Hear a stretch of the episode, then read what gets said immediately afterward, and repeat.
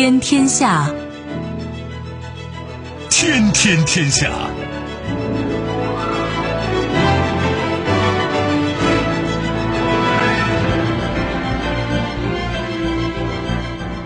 历史穿行者，新闻摆渡人。听众朋友，大家好，您正在关注收听的是《天天天下》节目，我是夏萌，和我一起陪伴各位的还有本节目评论员重阳。世界纷繁复杂，新闻随时发生。今天的节目您将听到：兵来将挡，腾讯 TikTok 回应特朗普，网友纷纷支招；渐行渐远，不满美国行径得法退；自陷困境。印度国防部悄悄撤下中国入侵报告，遭民意指责。稍后我们会一一道来。收听我们的节目，您可以使用传统的收音机，也可以使用手机。欢迎使用计时客户端，也可以选择蜻蜓 FM、喜马拉雅 FM、今日头条或者是企鹅 FM，搜索“天天天下”就可以收听我们的节目以及其他相关内容。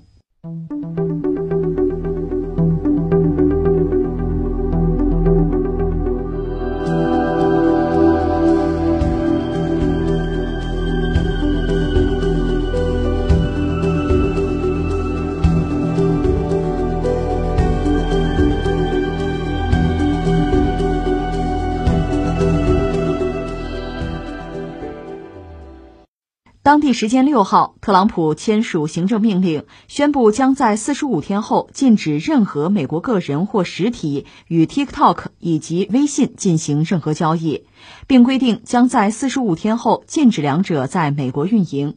对此，腾讯公司在七号晚间发布的澄清公告中表示，该公司正在审阅行政命令的潜在后果，以便更全面理解其对集团的影响。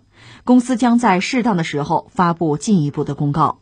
腾讯的态度还是比较谨慎吧，呃，在做仔细的研判，因为实际上我们必须说，特朗普他这个行政令吧，语言不详，最后这个事儿还得落到商务部长罗斯头上，你得给我解释清楚，因为具体要落实怎么个落实，那一个字儿一个字儿得抠啊，那是个法律问题了。但特朗普把话就甩出来了。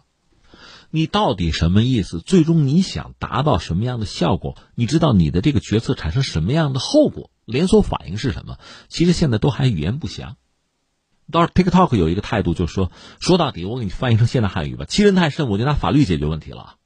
如果谈不下去，强买强卖，那我就在美国，我也得拿起法律武器。我估计要告一个，可以考虑告特朗普这政府；另一个可以告他那个外国投资委员会嘛。但这里面可能，如果真所谓拿起法律武器，也存在这样那样的困扰吧。但是如果真到了那一步，哪有什么好说？这是这两家企业的态度。但是对于我们公众来讲，就是网友啊，我看昨天朋友圈就开始讨论这个话题了。如果真的是特朗普啊一意孤行，非这么搞，很可能带来一个什么后果？你的 iPhone 手机上没有办法再运行微信了。那二选一，你选哪一个？你是继续用你心爱的？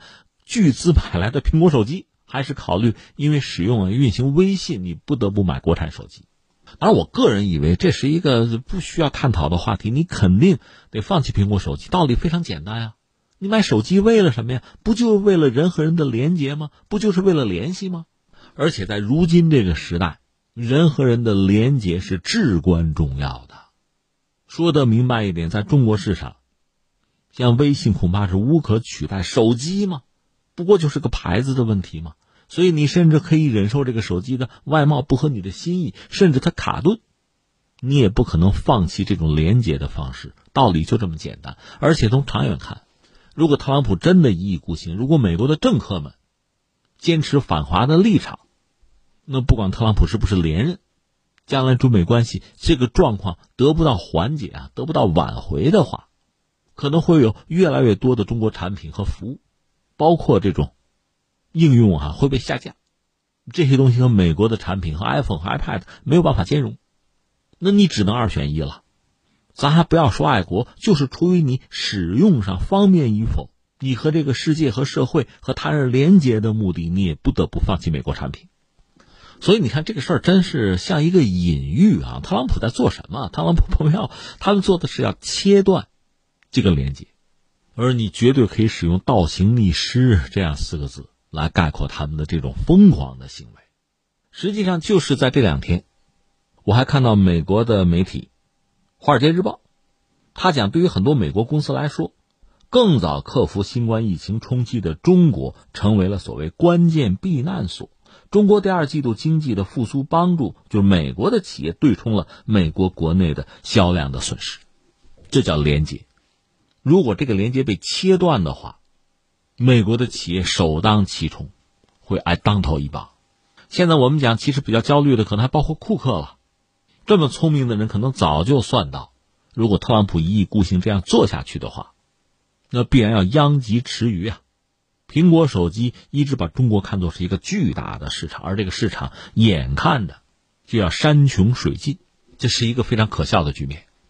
这个事儿放在这儿哈，这个作为消费者，恐怕就特别中国的消费者会做出自己的选择吧。我说了，不是出于爱国的目的，恐怕你也不得不做出一个放弃美国产品的选择，因为你要在这个社会上生存，你要和他人连接，你没有别的办法。这是一个维度，换一个维度，也有人讲我们得出手啊。那怎么出手呢？现在我们看到，就企业本身可能会有自己的一些选项嘛。昨天我也聊，我就觉得我们的企业吧，确实应该合作，应该抱团，形成一个生态吧，这样才会更有话语权。另一方面呢，从官方这个角度讲，如果出手的话，那恐怕就要针对美国的官方和政府了，因为美国方面提出来的是一个国家安全的一个理由。我们讲了，国家安全是个筐嘛，什么都可以往里装。那你装我也装嘛。其实最近呢，在我们的一些这个平台上，很多网友啊也在集思广益，也有些朋友呢，把他们的一些思考发给我啊。有些想法其实我也是很认同的。你比如前两天我们讲到 TikTok 最核心的东西是什么呢？应该说是算法。这个算法依据的是什么呢？数据，因为它是深度学习嘛。它必须拿到和研究用户啊，来自用户大量的海量的数据，它能够最终精进自己的算法，实现更好的服务。那他的用户，TikTok 是海外版了，那抖音可是中国的，他在中国，中国是他最主要的市场嘛，他拿到的应该是中国人的数据啊。所谓深度学习，首先学习的是中国人传递给他的信息啊，那这些信息本身。如果从美国那个角度讲，收集这个信息，这是危害国家安全的话，那同理啊。我的意思是说，如果美国别管哪一家企业，现在说是微软吧，真的买了 TikTok，那你拿到了它的核心算法，拿到了它深度学习的这个成果，拿到了中国人来自中国人的海量的信息，那我们的安全怎么保障啊？你拿这个做一个理由。你要封禁 TikTok，你要强买强卖它，那从我们中国人这个角度来讲，出于同样的理由啊，你得经我的允许，这个买卖才有效啊。其实不光是这个领域，全球范围内，你看很多企业跨国公司的这个收购啊，就算不是我们的企业、我们的公司，但是你得征求我们的意见，因为你对市场格局产生影响了。我们要不同意，你玩不成啊，这不是规矩吗？这个规矩在数字领域恐怕依然有效吧？那最终的结果是什么呢？美国人拿国家安全这个借口吧，想封禁要吞并 TikTok，那么中国有没有可能？这是官方的事情了。以同样的理由来审查这个交易，甚至阻止这个交易啊？这就是我们昨天说的，其实真涉及到人工智能对人类的，如果说影响，甚至说威胁的话啊，就像美国的科幻大片一样。如果真是这个样子的话，这是整个人类是文明面对的某种威胁。怎么解决这个问题？那就需要人类啊，整个人类拿出一个对策。这里面说到欧盟很好笑，他在人工智能领域其实并不拔尖儿啊，但是人家在什么人工智能的伦理啊，在这个领域人家有研究，包括数字税要收一收啊，主要针对美国的高科技企业，那要割一刀，这是他。真正在人工智能领域做的比较靠前的还是美国和中国嘛？你说，出于国家社会发展的考量，也出于市场利益的考量，竞争这个是必然的。但另一方面，出于人类安全的考量，文明进步的考量，这种合作，在人工智能这个问题上吧，确定发展的道路，明确禁区，明确边界，这个也是必须的呀。如果你说核武器啊、生化武器对人类有威胁，其实就是数字这个领域的发展，人工智能的发展，如果不受约束，没有一个边界的话，那同样是很危险的。同样道理，像克隆人、克隆技术这个东西，如果没有边界、没有一个基本约束的话，麻烦也会很多的。道理是一样的。所以你看，传统上在就市场环境下吧，全球贸易这个领域，美国人玩了很多招数，什么长臂管辖，我们也知道啊。本来是美国国内的事情，后来这个手越伸越长，在全球都可以发挥效力。另外，他的这个实体清单，我们都知道，我们大量的企业被他列到清单上去了。我们当然也有一个不可靠实体清单。坦率讲，我们使用上可不如他们频繁哟。但是这毕竟是一种做法，也算是一种回应吧。那当对方拿国家安全做一个挡箭牌、做遮羞布、做各种各样见不得人的事情，放不到台面的事情。那你的国家安全是安全，我的就不是吗？你才三亿多人口，我十四亿人口呢，我的国家安全更重要啊！另外还包括印度也在内，印度不是有一个想法吗？总想印度制造，中国的企业、中国的产品、中国的服务，在印度市场上有比较良好的表现，就酸，就受不了，就要遏制，想合资，你有你的想法，我还有我的规矩呢。你说这么一来，是不是我们这企业就等于夹板气了？就是风箱里的老鼠，两面挤压呀？那我只能说还有作伴的吗？他们的企业也一样啊。说到底，涉及到中国的国家安全的，涉及到我们的消费者的权益，就是我们的信息，不管是公共信息还是个人信息，因为现在你深度学习嘛，你手头攥着大量的数据啊，这都是中国国内的信息啊。这些东西交给外国人，这都不是开价的问题了。这里面必然隐藏着巨大的风险啊！中国的企业有隐患，美国的企业、印度的企业都是有隐患的。所以说到底，最终在这个领域，大家可以谈，可以有共识，可以有一个对大家都起作用的约束。我知道很多人不习惯，比如美国人，他给别人定规则定惯了。而他自己却没有遵守规则的习惯，那么慢慢学嘛，慢慢培养吧。实际上，从现在开始到美国大选的十一月份，可能时间不到一百天了吧。估计像腾讯啊，像 TikTok 呀，也可以使用一个拖字诀，以拖代变吧。但从长远看呢，一般我们认为，就是假设拜登上台，他虽然昨天我们聊的，他也明说了，说一旦他上台，特朗普那套东西他不那么玩。对中国的这个产品加的关税，他会取消，但是那并不意味着他不把中国作为一个竞争对手，他只不过要采取其他的方式而已。如果说特朗普是一种互怼模式啊，互砍模式，也许拜登玩法要高级一些，搞一个统一战线，但是要遵守一下规则，尊重一下盟友。可是我们说，不管怎样，刚才我们谈到的这个问题依然是问题，就是目前人工智能、深度学习啊，大量来自用户的数据啊。它确实涉及到一个公共数据和个人数据、国家和社会的安全稳定的问题。如果我们愿意翻翻旧账的话，美国的很多高科技企业，比如像 Facebook、像推特，在这方面是劣迹斑斑啊。你看看，从阿拉伯之春啊，到什么乌克兰的橙色革命啊，你都可以看到他们很活跃的身影啊。在全世界范围内，有些极端分子、恐怖分子，不就是拿他们？作为一个交流的平台吗？作为一个信息交换的平台吗？只不过相对隐蔽而已。而另一方面，我们也知道，美国人把这个世界分成三六九等啊。记得前两天我们讲那个贱民国家吗？什么流氓国家？什么恐怖轴心？说到底，美国的官方就政府也好，美国这些企业也好，并没有把这个世界上这一二百国家都一视同仁，愿意尊重各国的政府。愿意和这些政府合作，那么实际上你必须说他们在客观上，在某些时候恰恰成为一些恐怖分子的帮凶啊！这对很多国家的国家安全、社会稳定、公众的健康和财产的威胁，那是不言而喻的。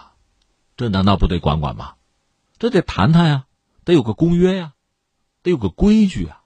所以你看，我们扯了半天，呃，美国的官方政府。对我们的一些企业下手，我们这些企业，我的建议呢，还是在现有框架内要有所反击，比如通过法律手段。另外，从国家、从政府这个层面呢，还是应该从保障国家安全的层面，要有所回应。如果你发现我们自己的法律法规不够健全，那就抓紧健全；篱笆扎的不够紧，那马上扎紧。有时候通过这样的方式，也许才能逼对方老老实实的坐回到谈判桌，否则他就会变本加厉，更加的肆意胡为了。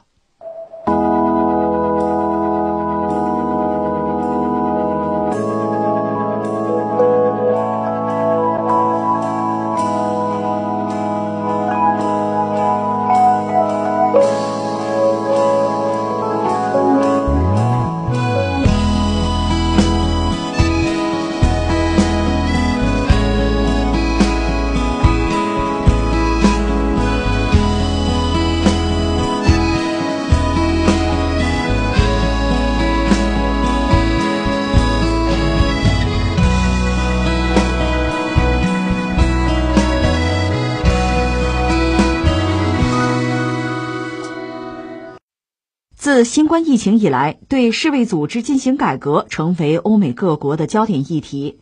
美国总统特朗普希望在十一月大选前就改革路线图在七国集团中达成一致，但参与谈判的官员透露，由于不满美国主导谈判，所提方案太过激进，德国和法国已经退出谈判。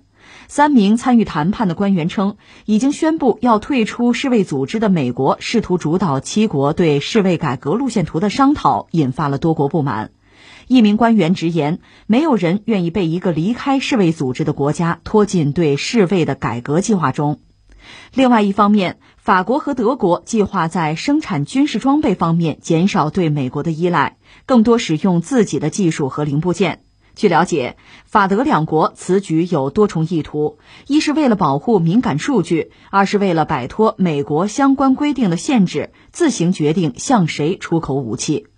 有分析认为，作为欧盟两大核心成员国，法德的这一计划是寻求欧洲战略自主的又一举措，暴露出跨大西洋同盟日益凸显的分歧和裂痕。实际上，这个谈的是欧盟和美国的关系吧？如果你让我找一个词儿。割袍断义，一刀两断，那肯定不合适。但是用渐行渐远这个词儿是比较适宜吧？你看，它实际上是两个内容、两个方向，一个涉及到就欧洲的自主防卫问题，还有一个是什么呢？涉及到世卫改革，就世界卫生组织的改革。这说起来吧，就非常可笑。那我还是个成年人，对吧？我是个中年人，你要让我看美国乃至欧洲对这个世卫改革这个事儿，哈。他们不是在谈吗？我都觉得很滑稽、很荒唐的一个事。你看啊，现在疫情呢依然在很多国家肆虐，尤其是美国、欧洲稍好一点啊。欧洲现在对美国是封国境的，美国现在是全球最糟。其实欧洲之前也没好到哪儿去，而且因为欧洲四分五裂嘛，给人一种感觉就是欧盟是不是要解体？我们节目聊过这个事儿啊，大家有这个忧虑，就是你们把事情搞得这么糟。虽然说我们国内有些网友动不动来中国这个搞得不错，你们抄作业，呃，这算是笑谈啊。咱们平心而论，你让他抄，他抄不了。各国有各国的国情，但是有些国家抗疫在前，和病毒博弈在前，确实有一些经验教训可供你去参考，这是明摆着的事情。但是我们知道你们做的并不好，那你说怎么办呢？中国有句古话呀，“亡羊补牢”啊。我记得是在几个月前吧，就是中国抗疫初见成效之后，当时全球范围内不是有这个世界卫生组织的各国领导人在一起这个峰会吗？中国的国家领导人曾经有一些想法、有些建议啊，包括全球合作的问题啊，我们也做了一些承诺啊。我的意思是说，现在确实是一个全球合作的很关键的时期，就受用于这样那样的问题，那你主动去谋求和谁的合作？让你抄谁的作业，你抹不开面，不好意思。那么，世界卫生组织总是一个大家都能接受的一个最大公约数啊，它是一个很好的平台啊，它作为核心啊，它来做统领，它来传递信息，也包括传递一些经验，这不挺好吗？我们就说美国站出来，划清界限，退出。那你说退出就退出，这是你们家的事儿，我们也不管。虽然你疫情最严重吧，退出了，你还对世卫组织指手画脚，还要逼着人家改革。关键是欧盟这几个国家还跟，最后在这个 G 七嘛，就所谓七大工业国嘛，大家凑在一起就开始谈世卫改革这个事儿，这本身就已经非常可笑了。一个是你们几家搞的就不好，抗疫战役这个事儿，全球范围看你们做的就不漂亮。实话实说，让你们作为人类的抗疫战役的领导核心，他我就不放心。你看看你们自己搞成什么样子了吧？再一个，你们谈世卫改革，你听听世卫组织的态度吗？你听听人家的想法吗？再说，世卫不是对你们几家负责的，如果负责，他也是对整个世界负责的。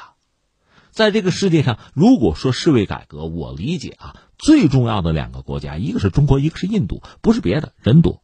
那你说七大工业国凑在一起，你们就要决定世卫的命运、世卫的发展方向，这不扯吗？笑话！尤其是美国，你又退出了，所以这么一个荒唐的事情吧，你说这欧盟，就说德国、法国还陪着玩，我都觉得莫名其妙，玩不下去了吧？受不了美国了吧？退出了，现在退出了。我记得之前马克龙曾经有一个演讲，讲到西方的衰落吧。当然，对这个衰落呢，懂不懂法语，对这个词儿的理解可能又不一样。我专门请教过一些人啊，就说他那个衰落不是彻底的完蛋啊，告别历史舞台，不是这个意思，只是相对的衰落。就是以前我做主，我主导，现在我主导不了了，就这个世界单由我说说了不算了，大概表达这么一个意思。但是西方我们知道，就包括我个人对西方是充满了尊重的。在人类文明啊发展这个过程之中，你得承认它起了很大的作用。但是曾几何时，西方怎么衰落成这个样子？马克龙所言非虚啊！你说论理，你没理；你说论力，你无力。就说面对疫情啊，就说需要人类团结的时候，你们做了一些什么？欧盟就没有团结起来，美国就更不要说了，自己有病让别人吃药，药又选不好。这确实是一地鸡毛的一个状况啊，所以你说这个德法退出，你就不该谈。而且我们都知道，你看看中国古代战争史就明白这个道理了啊。就打仗啊，兵者国之大事也，而且临阵换帅往往是兵家的大忌。现在正和这个病毒啊，鏖战犹酣的时候，而且谁也不知道秋冬季会不会大规模的卷土重来。就说我们中国现在的高度的戒备，提高警惕了，我们算控制的不错的。你看那个西门子，他那个 CEO 对媒体公开讲，就说中国从疫情之中恢复的速度非常非常快。他说中国已经能够非常非常迅速的从疫情危机中恢复过来。呃，这个西门子的 CEO 叫乔凯撒哈，他说的本行业来自中国的需求实际上比疫情前还要高，就是说中国恢复的很快啊，很好。但是即使如此，我们不得不提高警惕。就防止病毒、防止疫情卷土重来嘛，这是我们现在的状况。而全球范围内像中国这个状态的不多呀。现在全球范围内对很多国家、很多经济体来讲，依然是鏖战犹酣的时候，包括美国国内啊，好好的解决问题。之前我们就讲过，美国现在一系列麻烦和问题，说到底，你疫情控制住了，很多事儿就好办；你控制不住，很多举措哈，很多政策，很多投入。那不一定见效的，而且实话实说，我不相信哈。作为一个国家的决策者，就这帮政客真的不懂，人家比我们聪明多了。问题在于，如果你脑子里不把一个国家、不把这个国家的民众的利益放在最高的位置上，你考虑一己之私，比如说你考虑竞选，那你就不按照常理去出牌，那就没有办法了。总而言之，德法受不了了，退出了。那么世卫组织到底将来怎么办？如果美国真正退出吧也好，你不要指手画脚，你过你的，那可能也倒好了。因为前不久他是把 WTO 给忽悠全了，就那个争端解决机制基本上陷于瘫痪了。你现在又去搞世卫，这个东西是贻害无穷的。那德法说到底，明白的不算晚，就没傻实心说白了就这么件事儿。那翻回来，我们说另一个话题，另一个维度，就涉及到自主防卫的问题。有人讲欧洲现在叫什么呢？叫觉醒。强调自主的战略吧。说到这儿呢，我只能用一个词儿叫纠结。对欧洲人来说，对欧盟来讲，确实如此。我们刚才也讲了，欧盟其实刚刚从一个巨大的危机之中吧，眼看着是走出来了。就是说，欧盟还有没有存在的必要？是不是要解体呀？就是在疫情爆发之后，所谓的团结和互助是不复存在的。塞尔维亚那个总统，塞尔维亚本身他并不是欧盟成员啊，想加入加入不进去嘛。那个武契奇那句话本身。倒也可以说是对欧盟的一个真实的描写。他说纸面上就是童话嘛。塞尔维亚没有加入欧盟，你就加入欧盟又能怎样？我们看到欧盟国家彼此互助很有限，到最后还要道歉啊，说有七千五百亿的这个刺激方案，东西南北就欧洲啊在吵，那好在最后达成了一个协议吧。那么欧盟等于说躲过了一次解体的风险或者叫危机，但是接下来的日子也并不好过。一直以来，尤其特朗普上台之后吧，到这次危机，就疫情危机爆发以来，欧洲就欧盟和美国的关系吧，我想确实用这个词叫渐行渐远，彼此都相互的深深的有了清晰的了解。这就像我们说这个年轻人结婚哈啊，祝福你们啊！但是结婚之前最好你们去共同的做一件事情，你比如旅游，就通过这个事情吧，大家真的朝夕相处，看一看对方到底是一个什么人。平时文质彬彬、衣冠楚楚，那你看不出什么来。遇到事儿了，有考验了，看到这个人的本质，不就这样吗？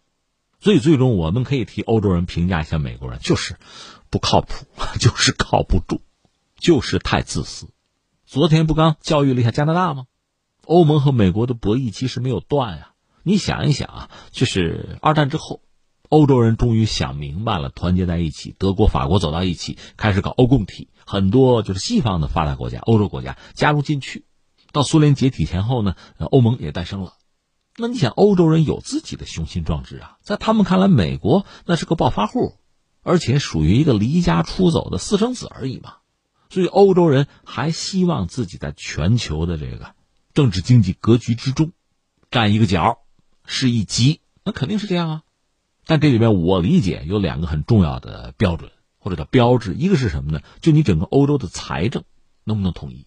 坦率讲，这个很难，因为目前它欧盟也不断的在扩大，扩大之后，大家这个成色不一样，日子过得就不一样，各个国家的经济状况、发展阶段就不一样。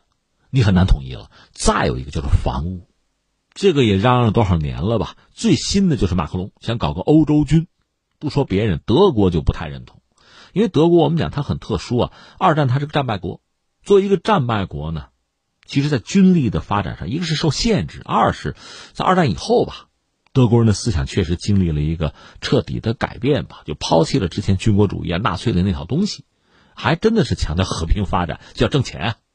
这是大多数德国人做出的选择，在军力、在军费上过高的投入，他们并不认同。另外，之前我们也分析过，你就说欧盟国家内部会不会打仗？其实不会啦，基本上没有什么战争可打。你要说北约里边，就说希腊和土耳其干过仗，也可能再干啊。但是欧盟国家里边不至于，你只要不欺负人，你不去挑逗和俄罗斯的对抗，没有什么仗可打。而且一直防务呢是靠美国，靠美国是两个，一个是美国确实在欧洲有驻军，有很多基地；另一方面呢，美国大量的就军工企业、武器装备要卖到欧洲来，也包括这个零部件、包括成品等等啊，包括它的很多软件之类的东西，这欧洲人都在用啊，就形成一个稳定的一个格局。到现在，欧洲人有点受不了了，就是法国和德国有点受不了，就对美国、对特朗普这个政府真的受不了了。所以最近呢。关于这个欧洲要搞自己的军备，这个想法又提出来，而且有一些具体的项目，比如涉及到一个这个直升机的一个项目，还有最主要的是这个战斗机。欧洲人在战斗机这个问题上，其实已经落后，呃，美、中、俄落后相当多了。他们搞出来这个狂风阵风之后，他们认为五代机是不是就是无人机？但这也许完全是个托词嘛，就没有搞。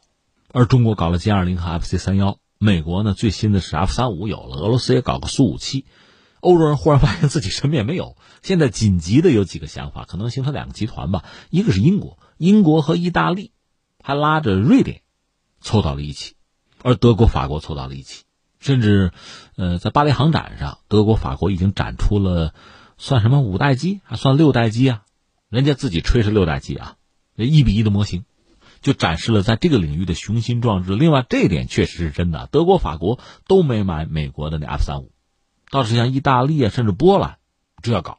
作为欧洲最主要的大国，也是军力相对比较强的国家，反而没有要。那显然是自己要搞了。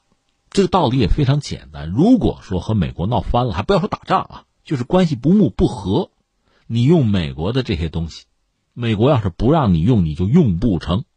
就说这个管理系统啊，软件它不授权不让你使用了，你就用不成吗？明摆着的事情。就说到土耳其那个埃尔多安，为什么一定要买俄罗斯那个 S 四百防空导弹？美国说你买我的吧，我卖给你嘛，爱国者啊，啊不要，要也行。但是俄罗斯 S 四百我是非买不可。为什么？除了这个斗气啊、政治博弈以外，确实有一个因素，全用美国的玩意儿，它靠不住。一旦美国掐你的脖子，你就完了。欧洲人也是这么想，德法也是这么想啊。所以我们看到，除了像这个 WHO 双方分道扬镳以外，在欧洲自主防卫这个问题上，德法似乎有点坚定信念的意思吧。至少有几个项目，要单干，要搞。那下面我们说个但是吧，但是你觉得他们能走多远呢？我估计走不了多远。架势拉得很足，但是你说他们真正和美国就彻底就一拍两散，也不至于。几个因素吧。第一个因素，他现在还是靠美国的。什么叫靠美国？就他现有的这个武器装备啊，这个防卫防务啊，其实还有很大一块是靠美国的，包括零部件、包括软件这些东西啊。你说分手可以，这些东西人家马上给你停掉，今天停了，明天你就没得用了。包括像这个情报合作、反恐，就这些东西。一时半会儿停不了，对美国还有依赖，这是一个。再有一个就是欧盟内部吧，很难达成一致。你像波兰这帮国家，就中东欧这帮国家和美国的关系是越来越近，这个和德法和美国渐行渐远的这个状态正好是相反的。而你要离美国近，怎么向美国示好啊？怎么卖身投靠啊？买美国的武器吗？所以在欧盟内部想达成一个统一啊、共识啊，搞欧洲军啊，比如说用法国、德国的装备。那有些国家是不愿意的，因为自己无利可图啊，反而无形中得罪美国，那何必呢？这样在欧盟内部想达成这方面的共识，就防卫啊、防务方面的共识就很难。另外呢，欧洲人实话实说，向来是手鼠两端，有人说下不了决心，成不了大事儿。你可以这么说，马上十一月份美国大选，万一拜登上台呢？拜登万一对自己的盟友、对欧洲人好呢？我相信很多欧洲国家的领袖还在等着这个结果呢。但是最后说一个但是啊，但是今天这个时代和从前真的是不一样了。两个，一个是美国真的变了，美国这种玩法吧，这种破坏规则的，没有基本诚信的，这种唯我独尊的哈，只考虑自己的玩法，其实谁也受不了。我这么说吧，如果是美国的竞争对手、敌人还好一点，越是美国的朋友啊、盟友啊，会越受伤。欧盟国家恰恰是这么一个角色，这是一个。再有一个是什么呢？技术在进步。以前你比如冷兵器啊、刀啊、枪啊，传统的热兵器、飞机、大炮啊，它现在技术含量越来越高，数字技术在里面起的作用越来越关键。一把枪装上子弹，你搂火就是了。现在不是了，他要让你打不出去，你可真打不出去啊。而这个技术如果不能掌握在自己手里，那导弹还不如烧火棍呢。这点欧洲人也很明白，所以这种防卫的自主啊，实话实说，是早晚的事儿。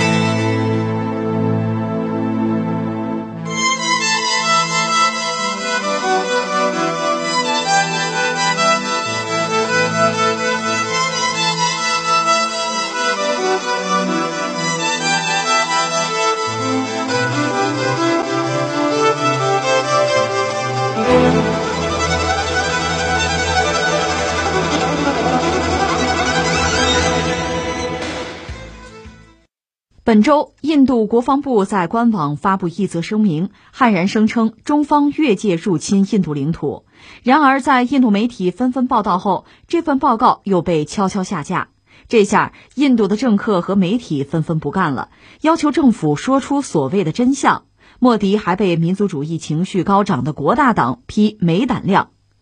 印度国防部四号在官方网站发布一份月报，宣称中国从五月初就越界入侵加勒万河谷地区，还污蔑中国解放军曾在班公湖等边境地区越线。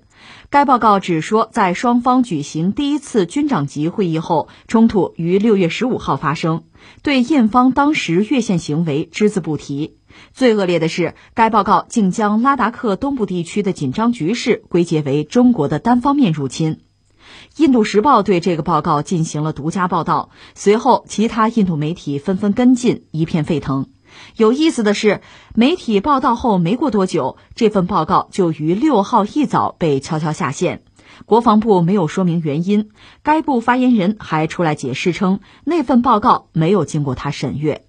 哎呀，这是关于印度的消息。印度最近确实比较活跃，你看，呃，前段时间在边界等于说挑衅，还吃点亏。然后他国内民族主义情绪就控制不住了，就闹。说到印度目前的这个体制，大概是这样：他台上的这叫人民党，莫迪呀，他是人民党，人民党的背景是什么呢？其实就是印度教。而在印度独立之后，曾经长期执政很重要的一个政党是国大党，国大党现在成了在野党。那就是说，莫迪啊，人民党，你说什么，你干什么，人家国大党都要挑，要批评。前两天我们不是关注了一件事吗？印度实际上是从法国达索公司买了三十六架达索比较新式的飞机吧，就是所谓的阵风战斗机。注意啊，三十六架，现在到货到多少呢？到了五架。这五架呢，印度马上紧急就部署到中国和印度的边境了。然后印度人就嗨了，哎呀，厉害啊！我们这个飞机是优于中国的那个歼二零的。这话说的大到这个达索都受不了，说别那么说，那么说把我们放到火上烤。我们这个不是五代机，因为他那确实不是五代机嘛。那你非说他连隐身战斗机都能打败的话，那将来这个牛皮一漏啊，这很尴尬。那达索的生意都会受影响的。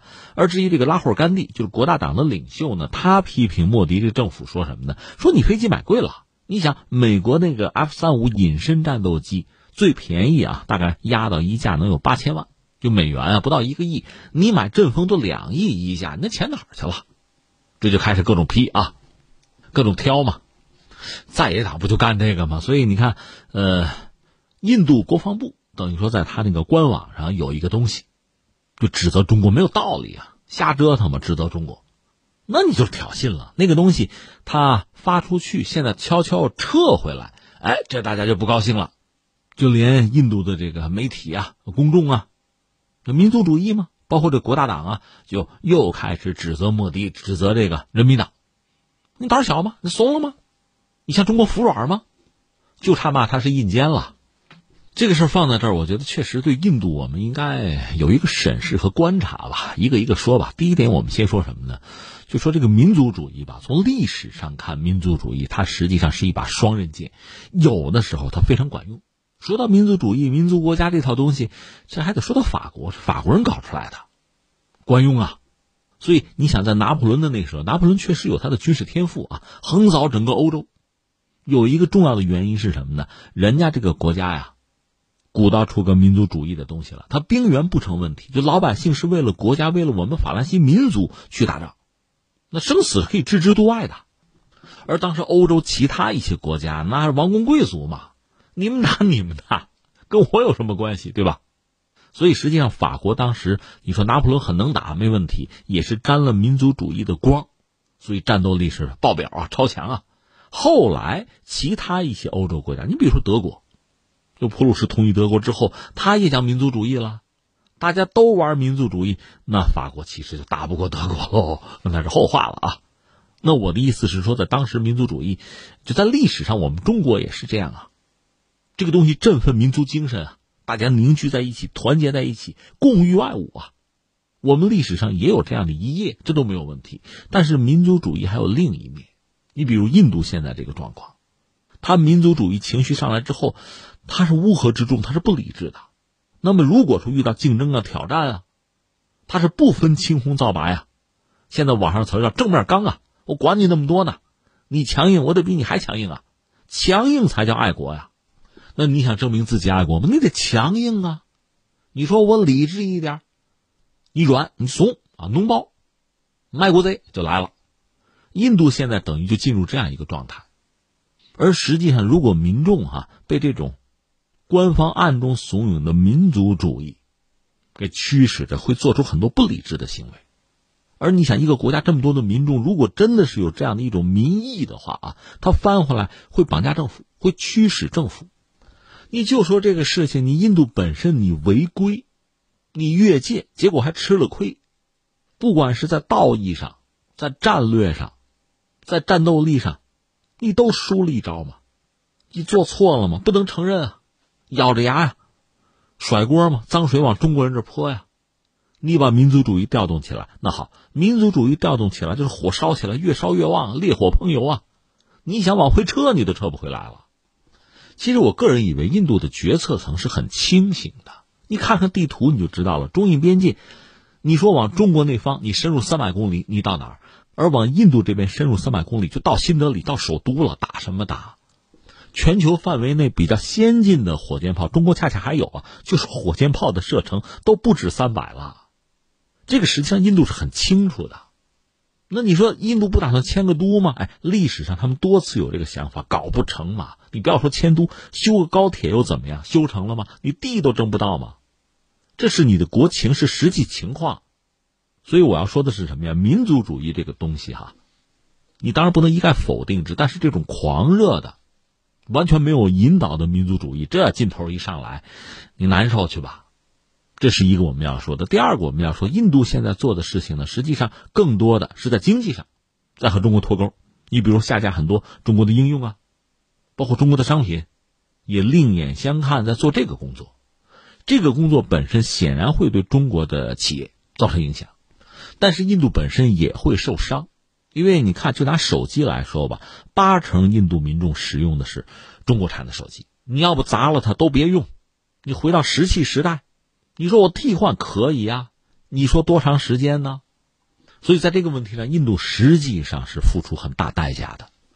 但是客观上你要看到，它等于和美国在呼应，针对中国的高科技企业和一些产品吧，他们在进行围剿。你比如拿 TikTok 来说吧，美国、印度恰恰是它两个最重要的市场，所以会很受伤。那这个事情怎么办？我们其他的话题在谈啊。现在我们说的是印度。所以，对印度这个国家，其实我们还是应该有一个认真的观察和思考，有一番仔细的研究才行。我个人以为呢，一直以来我们的媒体也好啊，包括学术圈也好，包括这个舆论场，包括我们的公众也好啊，在全世界范围内关注的国家吧，你比如说美国高度关注，俄罗斯或者欧洲一些国家关注比较多，但是还有一些国家，比如像日本呢。或者像印度这些国家，其实我理解我们关注和研究的似乎有限，而时至今日呢，恰恰到了我们需要认真研究，特别是我们呃几个邻居，今天尤其是这个时候，因为说在以前嘛，可能国家和国家的竞争，你就拿美国来讲，美国把中国看作是最主要的一个竞争对手啊，战略对手啊，但是你想，中美之间的博弈，不是在火星上。不是脱离地球的，它就在地球之上。那么他们之间的博弈，包括以前，比如说美苏冷战是一样的，并不是这两个国家去闹，它会牵扯到整个地球都跟着在变化。那包括我们，我们周边的环境，现在有个词叫生态嘛，你占据什么样的生态位啊？就这些问题是一并被提出来的。所以你要观察、要思考的，绝不简单的是某一个国家。而是这一批国家，你都要观察。你说得啊，历史穿行者今天开始给我们讲印度的历史吗？No，不讲印度的历史，我讲一个人就够了。这是一位已故的印度的将军，叫森德吉，啊，写成汉字呢，森林的森，德国的德，啊，吉祥的吉，森德吉。你要愿意的话，在网上，你比如在孔夫子旧书店，我不是做广告啊，只是我翻到了啊，你还可以买到他的一本书，这书名字能吓你一跳。二一零零年展望，二十一世纪的战略。注意啊，一个印度的已故的一个将军森德基，是中国的呃军事科学出版社出版的，二零零九年出版的这本书叫《二一零零年展望：二十一世纪的战略》，印度人写的。呃，看了之后你会觉得印度还是有自己的战略家。这个森德基是个什么人？他做过印度陆军的总参谋长，而且打过仗。第二次、第三次印巴战争，他都打了，这就说到在历史上，一九六二年这个边境战争呢，印度打输了，打输了，当然憋一口气啊，不服嘛。那你说光不服有什么用啊？一点用也没有，你得想办法嘛。这个森德吉呢，意识到，因为英国人对印度影响是很大的，原来印度陆军就三军整个这战略是学的英国那一套，不管用，所以这个森德吉转而关注苏联。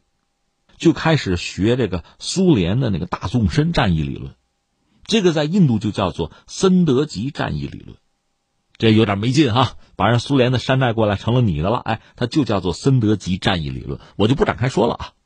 而且这套理论确实行之有效，特别是在第三次印巴战争，就打到最后，巴基斯坦被肢解，就是孟加拉独立，就那次，森德吉本身是参战的。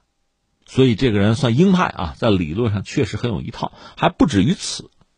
他本人后来就是退役嘛，晚年写一本书，就是我说的这个《展望二一零零二十一世纪的战略》这本书啊，我就讲哈，他说，二十一世纪第一个二十五年，你看，那就是到二零二五年嘛。现在是二零二零，还差五年，他这个阶段就过去了啊。他说，二十一世纪第一个二十五年是奠定这个世界新的格局的二十五年。当然，他认为这关键取决于美国的战略选择。那么，几个主要大国对美国战略会有一个回应，对吧？这是两个重要的变量，有几种不同的组合吧，导致世界格局有很大的变化。他列了三种。这三种呢很有意思，它用颜色来命名。你比如说，一个叫绿色方案，绿色假设，什么意思呢？就是美国呀，包括这个联合国五常吧，大家都是能够，呃，克制自己啊，克制战略。主要核大国呢，集体有深度的核裁军，都不首先使用核武器，安理会有改革，放弃那个一票否决，太空也非军事化，特别是中美关系呢，能够持续的和解。这个世界就是合作呀，发展是主题，哎，这是叫绿色方案，绿色假设。你一听，这当然是最好的了。还有什么呢？黄色假设，那就是中美包括俄美关系变得比较糟、吃紧，没有到公开破裂的地步吧。但是美国开始对中俄进行战略遏制，甚至中国成为美国最大的假想敌。这个时候呢，美国甚至要试探一下俄罗斯和印度的战略合作的意愿，愿不愿意？如果愿意的话，就可以孤立中国呀。另一方面，中国、俄罗斯根据自己不同的战略需求吧，也对印度进行合作的试探。这是第二种黄色方案，黄色假设。还有第三种是红色的，你一听红色的，是不是要出事啊？对，美国极大的弱化联合国这类的国际组织，世界越来越动荡，美俄呢？也进行核裁军，但是呢，核武库依然很强大。英法中不断强化自己的核武库，外太空成为战略竞争的重要的舞台。中美关系、美俄关系持续恶化，美国拉拢印度，同时遏制中俄。你看三个方案，你说森德基很厉害啊，对吧？他所描述的这三个方案，你看一看，就目前。中国和美国这个关系，包括印度的这个角色，确实是在他这个方案里边体现出来了。这个我得插一句啊，世界上没有仙儿啊，没有掐指一算一说。你说人家森德基算的很准，你怎么不服呢？我没什么不服的。你要知道这人什么时候死的？他是一九九九年就死了。你看啊，一九九一年苏联解体，其实苏联解体之后，当时的美国人确实就有意调转枪口针对中国。一九九九年是什么事儿？恰恰是北约轰炸南联盟，甚至中国驻南联盟使馆还被炸了。那是一九九九年，而这位森德吉恰恰一九九九年死了。这一年中美关系，你看是一个什么状况？所以他一直到死吧，这本书其实也没有写完。是他死以后，他的夫人把他的这个遗稿吧整理整理，最后出版了。那是二零零三年出版的。所以从这点上，他很像谁啊？像那个德国那施里芬。搞了一个施里芬计划，他也没看到实施，他就死了。而这位森德吉呢，确实给印度留了这么一份，就是战略思维啊，战略思想，算是个遗嘱吧。但是他能看到的有限，他看到的就是苏联已经解体，俄罗斯是衰落的，中国在崛起，美国有可能把中国作为主要的竞争对手。但是在他死了以后，发生了意外，九幺幺吗？拉登跳出来了，美国全力反恐啊，这样中美关系时间就缓和了。换句话说，特朗普上台之后，目前我们看到中美关系这一幕哈，在一九九九年那时候就有可能发生。所以呢，呃，实话实说，他对中美关系，包括对全球这个格局的预测呀，这个思考，你不能说不对。但是呢，意外他是预料不到的，这个也不是他智商的问题。总而言之，这个人他的战略思维还是可圈可点。他列了仨方案。你说那是不是最理想的？应该就是绿色方案，对人类来讲是这样，但你注意，对印度恰恰不是，因为如果是所谓绿色的那个方案，那个设计啊，印度就没有存在感了，没他什么事儿。而一旦到了这个黄色和红色，到这两个方案，这两种可能性一旦出现，印度的机会就来了。说起来很可笑，印度是个什么国家呀？如果这个世界正常的运行，它就没有存在感。一旦比如说美国战略失误。呃，联合国五常分裂，世界动荡，哎，它的机会就来了。这是他在这本书里边其实有一个描述，有一个思考。印度的战略机遇是在这儿。当然，他认为印度要保持一个高度灵活的外交啊，你要提升自己的军力啊，要立于不败之地啊。然后静观这个世界的变化，大家机会去崛起。如果这么说，被动主动一点的说，你要争取啊，促成这个世界的混乱啊，就是我们讲黄色或者红色的那个格局形成啊。那印度是不是这样做呢？那《森德记》这本书，我们作为中国人都可以买到啊。我跟你说，孔夫子旧书店你都可以看到。那印度人当然可以看到了。印度当权者能不能看到这本书？我觉得肯定啊。那他们是不是认同森德吉的这个逻辑，按照森德吉这个思想去推进世界格局的演化？这就非常耐人寻味了。或者我们这么讲，印度出招出牌，一张一张在出的时候，我们可以看一看，是不是用森德吉的逻辑能够解释。我这样说是不是就算说清楚了？总而言之，对印度这个国家，我们确实需要认真的观察、仔细的研究。Thank.